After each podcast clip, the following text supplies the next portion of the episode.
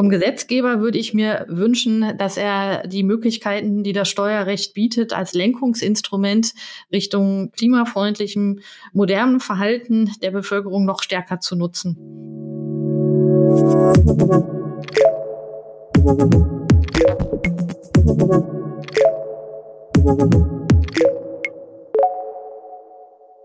Herzlich willkommen zum Ebner Stolz Mittelstandstalk. In diesem Podcast geht es immer um Themen, die mittelständische Unternehmen bewegen. Mein Name ist Eva Brendel, ich bin Redakteurin bei FAZ Business Media. Wie wichtig Maßnahmen für den Klimaschutz sind, dürfte mittlerweile bei jedem angekommen sein. Und was natürlich auch klar ist, das Thema drängt. Aufschub ist nicht mehr möglich. Jeder einzelne Bürger und die Wirtschaft insgesamt sind gefordert, Klima und Umwelt zu schützen. Damit bleibt dann also noch die Frage nach dem Wie, die gar nicht so trivial ist und genau darum soll es heute gehen. Eine Möglichkeit, mehr Klimaschutz zu erreichen, sind Steuern. Die können genutzt werden, um Privatverbraucher und Unternehmen zu nachhaltigem Handeln zu motivieren wie man mit Steuern mehr Klimaschutz erreichen kann oder, wie es in unserem Titel so schön heißt, Klimaschutz durch Steuer Steuern. Darüber spreche ich heute mit Frau Dr. Schmidt-Naschke. Sie ist Head of Tax bei der Deutschen Bahn. Und außerdem begrüße ich ganz herzlich Dr. Sandro Nücken. Er ist Rechtsanwalt, Fachanwalt für Steuerrecht und Partner bei Ebner Stolz. Herzlich willkommen. Hallo, Frau Brendel. Hallo, Frau Brendel. Klimaschutz und Steuern haben ja auf den ersten Blick nicht so wirklich viel miteinander zu tun. Warum kann die Steuerpolitik denn doch einen großen Einfluss auf Klimapolitik haben, Herr Nücken? Ja, es ist in der Tat so, dass äh, Steuern ja in erster Linie äh, der Erzielung von Staatseinnahmen äh, dienen. Also es geht um, die, wie sich der Staat finanziert und das macht er in der Regel durch Steuern. Aber ähm, mittlerweile und im modernen Steuerstaat ist das Steuerrecht auch immer mehr dafür im Einsatz, äh, andere Zwecke zu bedienen. Und dazu gehören halt äh, soziale, kulturelle, aber auch umweltpolitische Zwecke.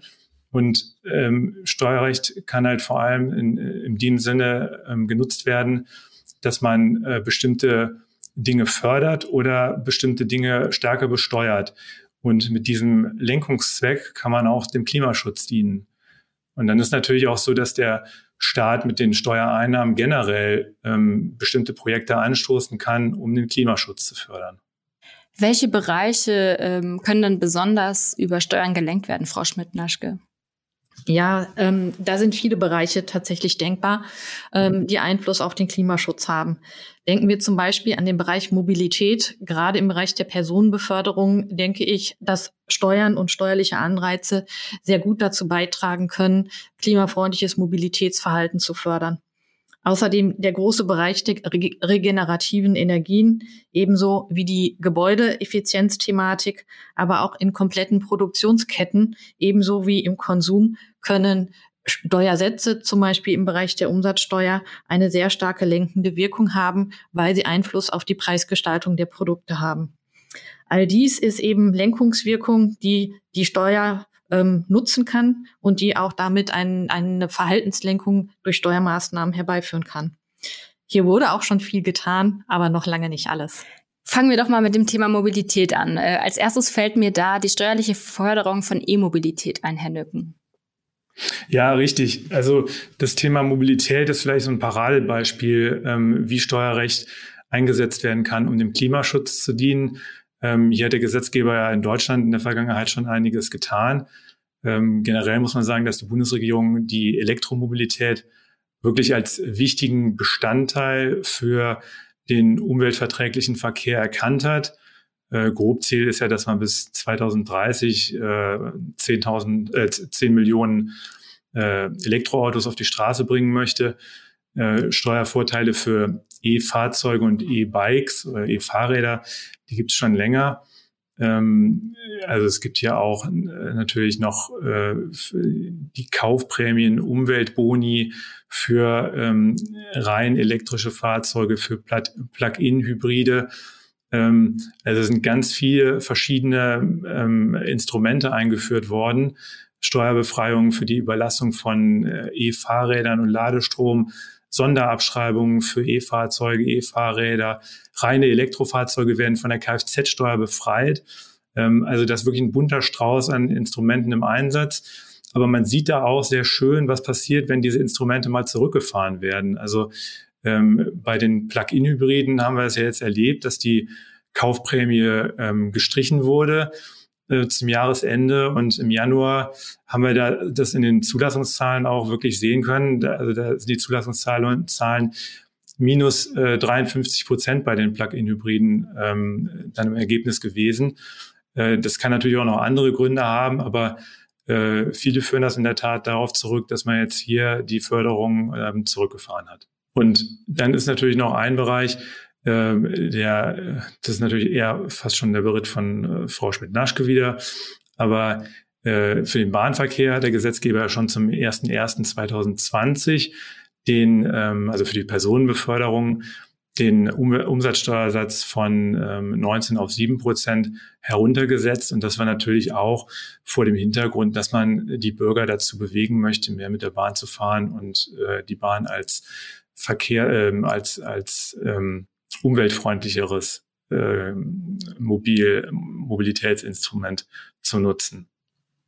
Ja, Sie haben es gerade angesprochen, also sieben Prozent Umsatzsteuer. Ähm, reicht es denn aus, diese Reduktion, um mehr Verkehr von der Straße auf die Schiene zu bringen und äh, werden damit die Verbraucher auch überzeugt oder motiviert, Frau Schmidt-Naschke? Ähm, ja, wir hatten hier ja eine historisch wirklich äh, besondere Situation, in dem der Gesetzgeber zum 01.01.2020 die Mehrwertsteuer gesenkt hat und wir als Bahn diese Mehrwertsteuersenkung komplett an unsere Kunden weitergeben konnten, konnten wir erstmalig in der Geschichte des Eisenbahnverkehrs die Fahrpreise wirklich senken. Das haben die Verbraucher auch sehr gut genutzt und im Januar hatten wir ein unwahrscheinlich hohes äh, Kaufvolumen. Ähm, wir alle wissen allerdings, was dann im Februar passiert ist. Dann kam nämlich die Corona-Pandemie. Insofern konnten wir den den Effekt jetzt nicht langfristig beobachten, sind aber sicher, dass dieser ähm, angekommen ist bei, bei den Fahrerinnen und Fahrern der Züge. Ähm, das war aber ein, das war ein Schritt, aber es war eben auch nur ein Schritt von vielen möglichen. Wir sehen hier, und jetzt sind wir schon mitten und ganz tief im Umsatzsteuerrecht, noch eine große Landschaft vieler verschiedener Besteuerungen. Im genehmigten Linienverkehr mit Bussen und Kraftfahrzeugen und im Verkehr mit Taxen zum Beispiel ist der Steuersatz abhängig von der Beförderungsstrecke. Beträgt die Strecke mehr als 50 Kilometer, also quasi Langstrecken, sind wir bei 19 Prozent. Unterhalb von 50 Kilometern sind es 7 Prozent. Ähm, im Bereich des Personenverkehrs denken wir schon, dass sich eine Erhöhung der Attraktivität klimafreundlicher Beförderungsmittel daher durch die Ausweitung von niedrigeren Steuersätzen erreichen lassen könnte. Insbesondere denken wir daran, dass der Bereich geteilter Mobilität, also nicht mehr jeder hat sein eigenes Fahrzeug äh, teuer angeschafft, sondern man nutzt äh, im Autoverkehr Shared Mobility Lösungen, man nutzt einen, den Bus, man muss, nutzt die Straßenbahn. Das sind alles Mobilitätsformen, in der, denen sich Mobilität geteilt wird. Ähm, und da gibt es verschiedenste Steuersätze und ähm, auch die sind im Vergleich europaweit teilweise noch sehr hoch in Deutschland. Da wäre aus unserer Sicht noch Luft nach oben, ähm, was die Reduzierung der Mehrwertsteuer angeht. Ähm, die Reichweite einer solchen Mehrwertsteuerreduzierung ist natürlich zu diskutieren. Wenn man sie unter dem Blickwinkel des Klimaschutzes macht, soll das dann am Ende sozusagen nur die Mobilität am Boden sein oder auch die Mobilität in der Luft. Darüber kann man sicherlich diskutieren. Sie haben ein paar ähm, Optionen angesprochen, um äh, mehr Verkehr von auf die Schiene zu verlagern. Was gibt es denn noch an weiteren Instrumenten? Es gibt im Moment ein Thema, das sehr ähm, prominent diskutiert wird, und zwar unter dem Begriff des sogenannten Mobilitätsbudgets. Darunter versteht man die Idee, dass wir bei Nutzern feststellen, dass die Menschen zunehmend ihr Mix an Verkehrsmitteln, das sie nutzen, sehr bedarfsabhängig individuell zusammenstellen. Es ist nicht mehr nur das eine Mobilitätsmittel, was man nutzt, sondern ähm, es gibt mittlerweile viele Möglichkeiten und auch viele Arten, wie man seine Mobilität gestalten kann. Und dazu könnte man drüber nachdenken unter dem Blickwinkel des Klimaschutzes, dass man die steuerliche Rahmenbedingungen für genau ein solches Mobilitätsverhalten, was wir wirklich häufig beobachten, ähm, steuerlich stärker stützt. Da könnte es zum Beispiel die Idee geben, dass Arbeitgeber ihren Mitarbeitenden ein Budget pro Monat zur Verfügung stellen für berufliche und private Mobilität, ein sogenanntes Mobilitätsbudget eben. Das können den Mitarbeitenden dann auf unterschiedlichen Wege zur Verfügung gestellt werden. Der Arbeitgeber kann entscheiden oder mit seinen Mitarbeitenden verhandeln, für welche Mobilität solche Budgets genutzt werden können. Sind die dann nur klimafreundlich? Zum Beispiel sind sie für bestimmte Modelle, die man nutzt, ähm, oder ähm, bezieht man den Firmenwagen mit ein? All das wäre möglich. Ähm, als Bahn denken wir da natürlich auch an unsere Bahncard 100, der wir eine große Anreizwirkung für klimafreundliches Fahren in der äh, mit der Bahn einräumen. Wenn man dann sich verständigt darauf, dass ein solches Mobilitätsmix im Rahmen des Mobilitätsbudgets zur Verfügung gestellt wird, ähm, und hierfür eine gute Besteuerung gefunden werden kann, ähm, denken wir, dass das eine gute Sache wäre und auch und, ähm, dem Klimaschutz wirklich ein Stück nach vorne helfen kann und da auch die Lenkungswirkung des Steuerrechtes Kraft entfalten könnte. Okay, Sie haben jetzt schon ein bisschen näher beschrieben, wie es aussehen könnte, aber vielleicht können Sie auch noch mehr darauf eingehen, welche Möglichkeiten es gibt für die unterschiedlichen Nutzer beim Mobilitätsbudget. Ja, ähm, wir hatten ja schon dargestellt, dass es unterschiedliche Umsatzsteuersätze auf unterschiedliche Mobilitätsformen gibt. Ähm, hier eine Vereinheitlichung herbeizuführen, würde sicherlich ähm, solchen äh, Mix-Nutzungsverhalten äh, deutlich, deutlich in der Besteuerung erleichtern. Darüber hinaus ähm, spielt aber auch die private Versteuerung für die Arbeitnehmer ähm, eine sehr, sehr große Rolle. Und hier hat es die Firmenwagenbesteuerung über Jahrzehnte sehr eindrucksvoll vorgemacht, dass man hier durch einfache steuerrechtliche Regelungen ähm, Lösungen finden kann. Und so etwas fehlt zum Beispiel noch für geteilte Mobilität und für für Mobilitätsbudget. Da könnten wir uns vorstellen, dass man eine gesetzliche Regelung findet, die es eben ermöglicht, dass ein solches Mobilitätsbudget, das verhandelt, vereinbart und gewährt wird, ähm, einer vereinfachten pauschalen Lohnversteuerung mit Blick auf den privaten Nutzungsanteil zugeführt wird. Das würde die Administration solcher Themen erheblich erleichtern. Ähm, Arbeitgeber und Arbeitnehmer hätten Rechtssicherheit und wenn man dieses sozusagen einschränkt oder, äh, oder definiert als Nutzungsmöglichkeiten für klimafreundliche Mobilität, würde hier auch die Anreizwirkung zum Zuge kommen.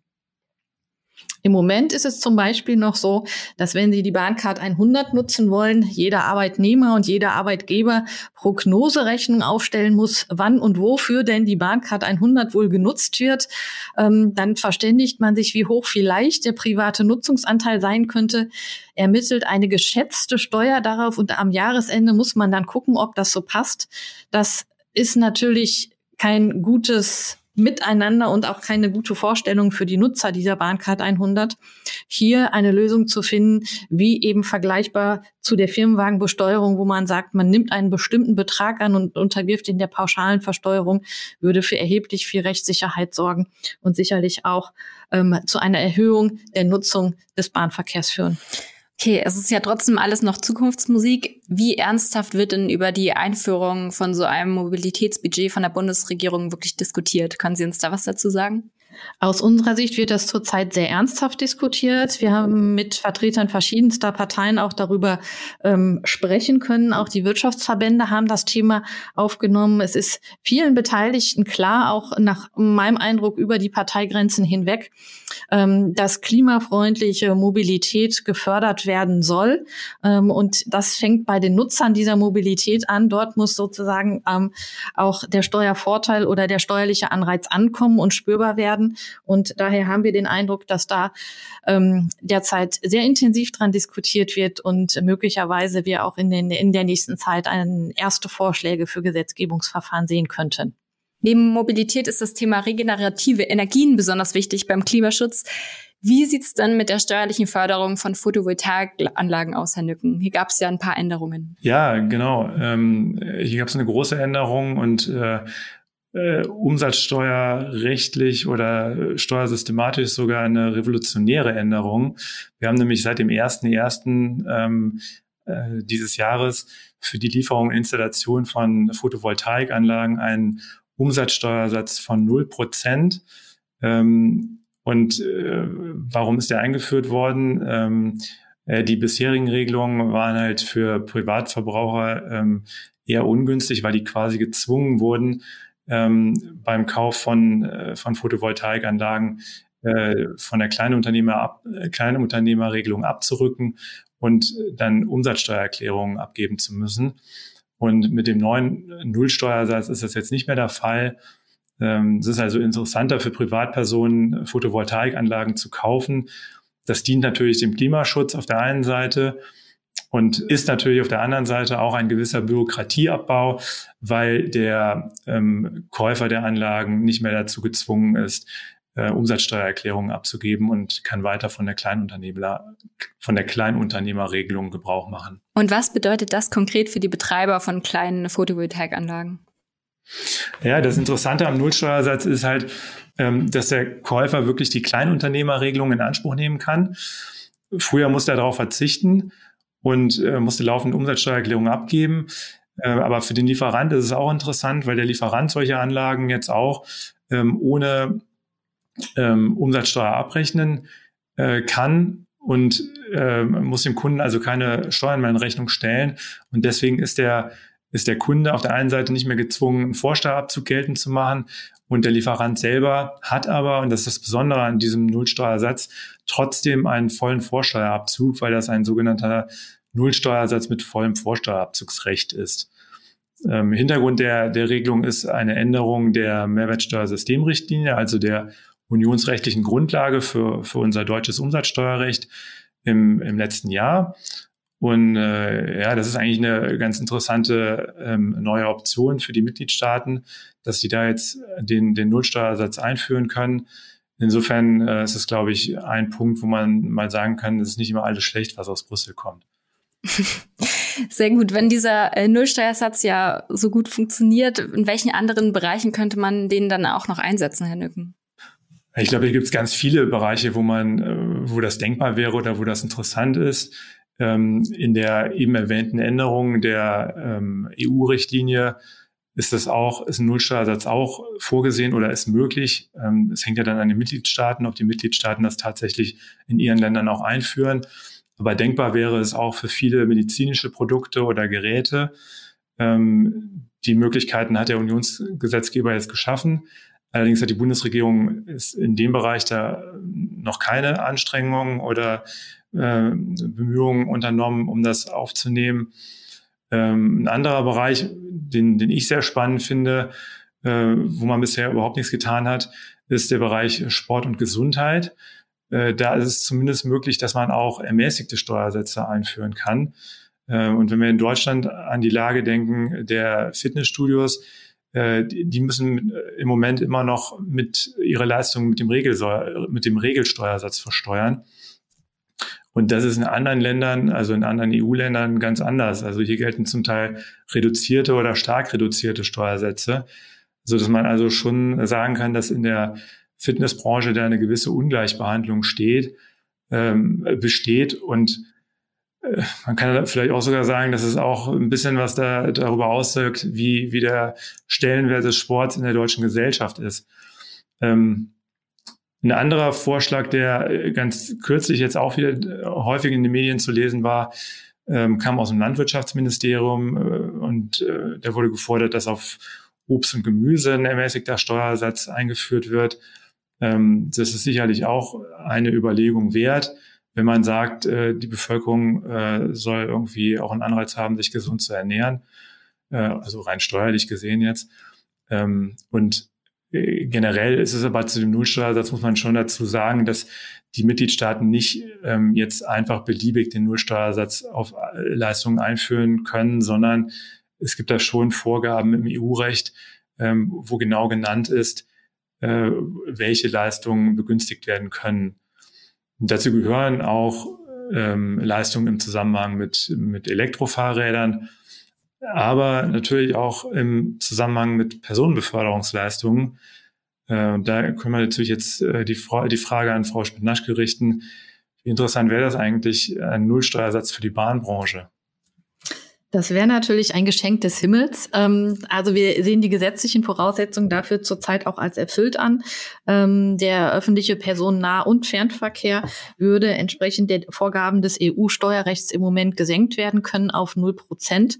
Ähm, wir haben bereits einmal, wenn auch nur kurz eindrucksvoll beweisen können, äh, dass sich wirklich das Mobilitätsverhalten Richtung klimafreundlicher Mobilität verändern kann, wenn die Preise sinken. Ähm, insofern würde natürlich ähm, die Bahn und Branche, aber auch der öffentliche Personennah- und Fernverkehr auch mit Bussen sehr davon profitieren, wenn sich der Gesetzgeber entscheiden könnte, ähm, die Möglichkeit der Null-Prozent-Besteuerung von solchen Leistungen entsprechend der EU-Richtlinie in Anspruch zu nehmen, bei, bei Beibehaltung des vollen Vorsteuerabzugs. Im Koalitionsvertrag hatte ja die sogenannte Superabschreibung für digitale Wirtschaftsgüter und Klimaschutz zentrale Priorität. Was ist damit denn genau gemeint und wie ist der aktuelle Stand bei dem Thema? Ja, im Koalitionsvertrag haben sich die Koalitionäre ähm, auf eine sogenannte Investitionsprämie für Klimaschutz und digitale Wirtschaftsgüter verständigt. Ähm, dadurch soll es den Steuerpflichtigen ermöglicht werden, einen Anteil der Anschaffungs- und Herstellungskosten der im jeweiligen Jahr angeschafften oder hergestellten Wirtschaftsgüter des Anlagevermögens die in besonderer Weise den Zwecken Klimaschutz und Digitalisierung dienen, vom steuerlichen Gewinn abzuziehen. Das bezeichnet man als sogenannte Superabschreibung. Ähm, wie die konkret ausgestaltet werden soll, ist noch offen, wird auch politisch noch äh, drumrum, drum gerungen. Ähm, Im Moment scheint der aktuelle Stand der politischen Überlegungen eher dahin zu gehen, die sogenannte Superabschreibung als Investitionsprämie für Klimaschutz und Digitalisierung auszugestalten, was bedeuten würde, dass es sozusagen eines Antrags bedürfte, um eine Prämie zu erhalten, die wirtschaftlich aber die gleiche Wirkung wie die Superabschreibung hätte. Ähm, Zwischendurch klang es so, als würde es sofort kommen. Dann ist es noch mal ein bisschen ruhiger geworden um die um, um diese Idee. Ähm, Im Moment gehen wir davon aus, dass wir vielleicht doch im Frühjahr einen Gesetzentwurf dazu sehen könnten. Dem Vernehmen nach ist aber noch sehr in der Diskussion, was ist denn genau der Anwendungsbereich? Sind das wie, wie definiert man es Klimaschutz ähm, im Sinne dieses Gesetzes, damit dann auch die Unternehmen antragsberechtigt sind für eine solche Investitionsprämie? Ähm, beziehungsweise was sind eigentlich digitale Wirtschaftsgüter? Den Begriff kennt das heutige Gesetz noch nicht. Also müsste es definiert werden und zwar so rechtssicher, dass alle Beteiligten wissen, wofür denn solche Prämien äh, in Anspruch genommen werden können. Da ist die politische Diskussion nach meinem Kenntnisstand in vollem Gang und noch nicht zu Ende. Und wir werden sehen, in welche Richtung sie sich weiterentwickelt. Vom Papier will ich jetzt mal überleiten zum Plastik. Ähm, seit 1.1.2021 gilt ja auf EU-Ebene die Plastiksteuer. Was bedeutet das genau für die EU-Mitgliedstaaten, Herr Nücken? Ja, also erstmal hat der, der EU-Gesetzgeber diese, diese Abgabe eingeführt. Und ähm, im Grundsatz müssen jetzt erstmal die Mitgliedstaaten monatlich eine Abgabe auf nicht recycelte Ver ähm, Verpackungsabfälle an die EU entrichten. Und die Mitgliedstaaten entscheiden dabei aber selber, ob sie diese Abgabe ähm, selbst finanzieren oder ob sie das auf die einzelnen ähm, Unternehmen umlegen. Ähm, in Deutschland ist es im Moment noch so, dass die Abgabe aus dem, aus dem Haushalt finanziert wird. Aber auch hier hat man sich im Koalitionsvertrag eigentlich dazu ähm, ja, festgelegt, dass man die Plastikabgabe auch auf die Hersteller und Inverkehrbringer umlegen möchte. Ähm, in anderen Mitgliedstaaten ist das schon der Fall. Da ist grundsätzlich der, der Kunststoffhersteller ähm, oder Inverkehrbringer, der Steuerschuldner. Äh, insgesamt muss man aber sagen, ist die Lage für die Unternehmen ähm, und auch zum Teil für die Berater äh, sehr unbefriedigend, weil äh, die Mitgliedstaaten ganz unterschiedliche Regelungen im Hinblick auf die Plastiksteuern eingeführt haben und es auch nicht immer nur eine Plastiksteuer, sondern verschiedene ähm, Plastiksteuern gibt. Also da gibt es dann äh, Kunststoffverpackungsabgaben, dann gibt es Einweg-Kunststoffabgaben. Äh, das ist ganz unterschiedlich in den einzelnen Ländern. In ähm, Spanien, um jetzt mal ein Beispiel zu nennen, weil in Spanien, äh, die sind gerade live gegangen mit der, mit der Plastiksteuer am 1. Januar dieses Jahres. Ähm, da, da fällt also diese Plastiksteuer an, wenn man entweder in, in Spanien Plastikverpackungen äh, in irgendeiner Art und Weise herstellt oder die ähm, äh, Plastik, also es geht um äh, nicht wiederverwertbares Plastik in erster Linie, oder das nach Spanien verbringt. Und dann bemisst sich die Steuer äh, nach Kilogramm. Ähm, also in Spanien äh, sind das grundsätzlich 45 Cent pro Kilo. Ähm, das Problematische für die Unternehmen ist aber überhaupt erstmal diese Daten zu generieren, unternehmensintern, weil äh, in den seltensten Fällen haben die Unternehmen bisher äh, irgendwo äh, getrackt, äh, wie viel Kilo nicht recycelbares Plastik sie in, äh, bei einzelnen Lieferungen in bestimmte Mitgliedstaaten ähm, abführen. Und da kann sich schon lohnen, ähm, die äh, die einzelnen Lieferketten ähm, unternehmensintern genauer anzuschauen ähm, oder ob es da vielleicht doch Möglichkeiten gibt, äh, die Lieferketten irgendwie zu verändern, um diese Plastiksteuern zu vermeiden. Und wie können sich deutsche Unternehmen jetzt darauf vorbereiten? Was sollte man jetzt schon machen? Ja, eigentlich, äh, also viele Unternehmen, die, die müssen oder hätten schon längst was machen müssen oder haben, äh, die meisten haben es wahrscheinlich schon auch gemacht, dann, ähm, weil auch für deutsche Unternehmen, auch wenn wir das in Deutschland das Thema jetzt so für die Unternehmen direkt noch nicht haben, aber sobald ein Unternehmen äh, europaweit tätig ist oder zum Teil auch international, ist ja nicht nur in Europa das Thema, ähm, oder wenn ein deutsches Unternehmen Tochtergesellschaften im Ausland hat, muss man sich mit dem Thema Plastiksteuern äh, beschäftigen und das auch auf dem Radar haben. Ich glaube, was jetzt schon ganz gut klar geworden ist, ist in dem Podcast, ist, dass es auf jeden Fall einige Änderungen für Unternehmen gibt und dass sich Unternehmen darauf einstellen müssen. Was empfehlen Sie denn äh, Unternehmen und besonders deren Steuerabteilungen, Herr Nücken? Ja, also wenn es um das Thema ähm, Nachhaltigkeit geht und, und Steuerrecht, ähm, muss man, glaube ich, sehr, also erstmal ist das Thema sehr vielschichtig und da muss man auch wirklich gucken, ähm, um, um was für ein Unternehmen geht's, äh, wo ist das Unternehmen aktiv und äh, wie will ich das Unternehmen auch aufstellen.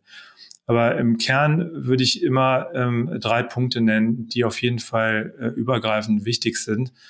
Ähm, erstmal äh, Mitarbeiter entsprechend zu schulen und zu sensibilisieren für das Thema.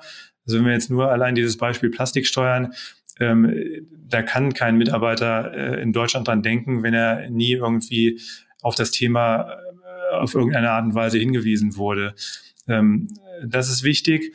Dann als zweiter Punkt ähm, überhaupt den, den Informationsfluss aus dem Ausland an die in Deutschland ähm, damit befassten Unternehmensmitarbeiter sicherzustellen. Das heißt, ähm, die äh, Mitarbeiter oder die Unternehmen müssen die, die ausländische Gesetzeslage auch im Blick behalten. Und da ist es, glaube ich, wichtig, ähm, dass man den, den fachlich den fachlich steuerrechtlichen Austausch mit den ausländischen Mitarbeitern und auch äh, Konzerngesellschaften, sofern die vorhanden sind, dass man den ähm, sicherstellt. Äh, und im Gegenfall muss man natürlich dann auch noch Berater hinzuziehen. Ähm, und aus äh, und, und dritter und letzter Punkt wäre ähm, mein Petitum das Datenmanagement, dass das sehr flexibel und erweiterbar ist. Also dass, dass äh, Systeme im Einsatz sind, äh, unternehmensseitig, die es zulassen, auch neue Angaben mit aufzunehmen, äh, weil man, glaube ich, damit rechnen muss, dass, dass die Informationen gerade für diese Nachhaltigkeitsabgaben ähm, äh, immer kleinteiliger werden. Die sind jetzt schon kleinteilig, aber ich glaube, das äh, wird eher schlimmer als besser, leider. Und da muss man auch entsprechende äh, Datenmanagementsysteme äh, im Einsatz haben, damit man äh, diese entsprechenden Informationen erfassen kann.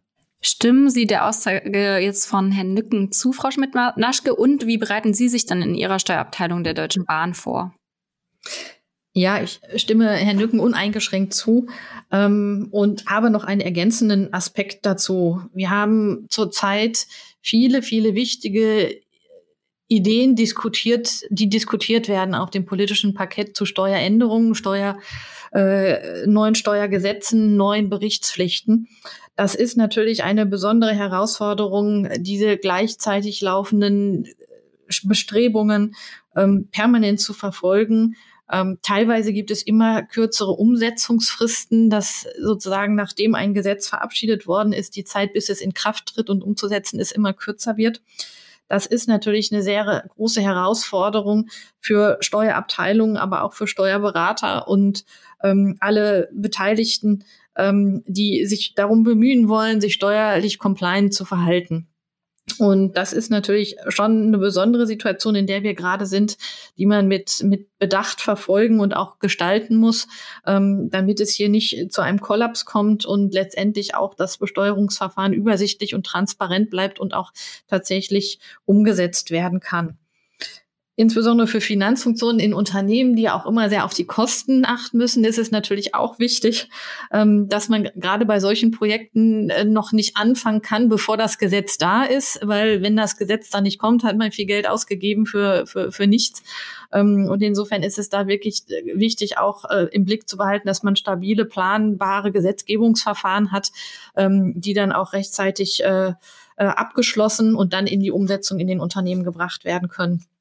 Und für Steuerabteilungen ist es dabei auch eine besondere Aufgabe, die Mitarbeitenden wirklich immer mitzunehmen, weil bei solcher zunehmender Unsicherheit im regulatorischen Umfeld ist das natürlich auch ein permanenter Wandel, äh, den es äh, gilt, mit den Mitarbeitenden mitzugestalten und ein Leben lang sich darauf einzustellen, dass es laufend Änderungen geben wird.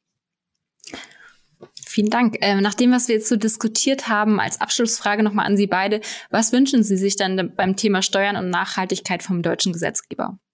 Erstmal muss ich sagen, ich bin ein absoluter Fan vom deutschen Steuerrecht. Ich denke, da sind viele, viele gute Sachen drin.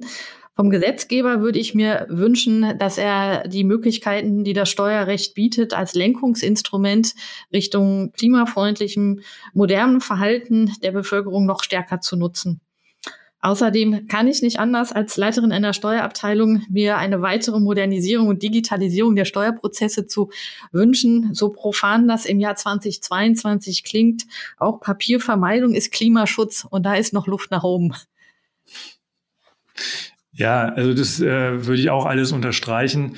Ähm, ich glaube auch, dass es wichtig ist, dass das Steuerrecht auch wenn das Steuerrecht ja eigentlich dafür ganz, ganz ursprünglich nicht unbedingt gemacht war, aber im, im Bereich Nachhaltigkeit und Klimaschutz muss man, glaube ich, einfach der Realität ins Auge sehen und äh, da auch sagen, dass das Steuerrecht da noch mehr beitragen kann, ähm, um äh, klimafreundliches Verhalten zu unterstützen.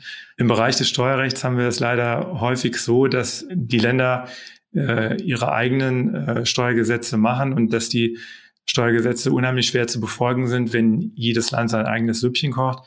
Ähm, und vor allem wäre mein dringender Wunsch auch, äh, auch aus Unternehmenssicht an die Politik zuletzt noch, dass man auch die Unternehmen im Blick behält und die Abgaben möglichst einfach gestaltet und auch die Erklärung praktikabel zu halten. Weil das ist, glaube ich, gerade im Bereich Nachhaltigkeit sieht man das, das ist, da kommen die Unternehmen schon an ihre Grenzen aktuell. Ich glaube, das ist ein sehr guter Schlussappell. Vielen Dank, Frau Schmidt-Naschke und Herr Nücken, für Ihre Zeit. Ich glaube, wir haben wirklich einen umfangreichen Einblick in das Thema bekommen. Und ich freue mich, wenn Sie in der nächsten Folge wieder zuhören. Da wird es um das Thema Lieferkettengesetz gehen. Bis dahin.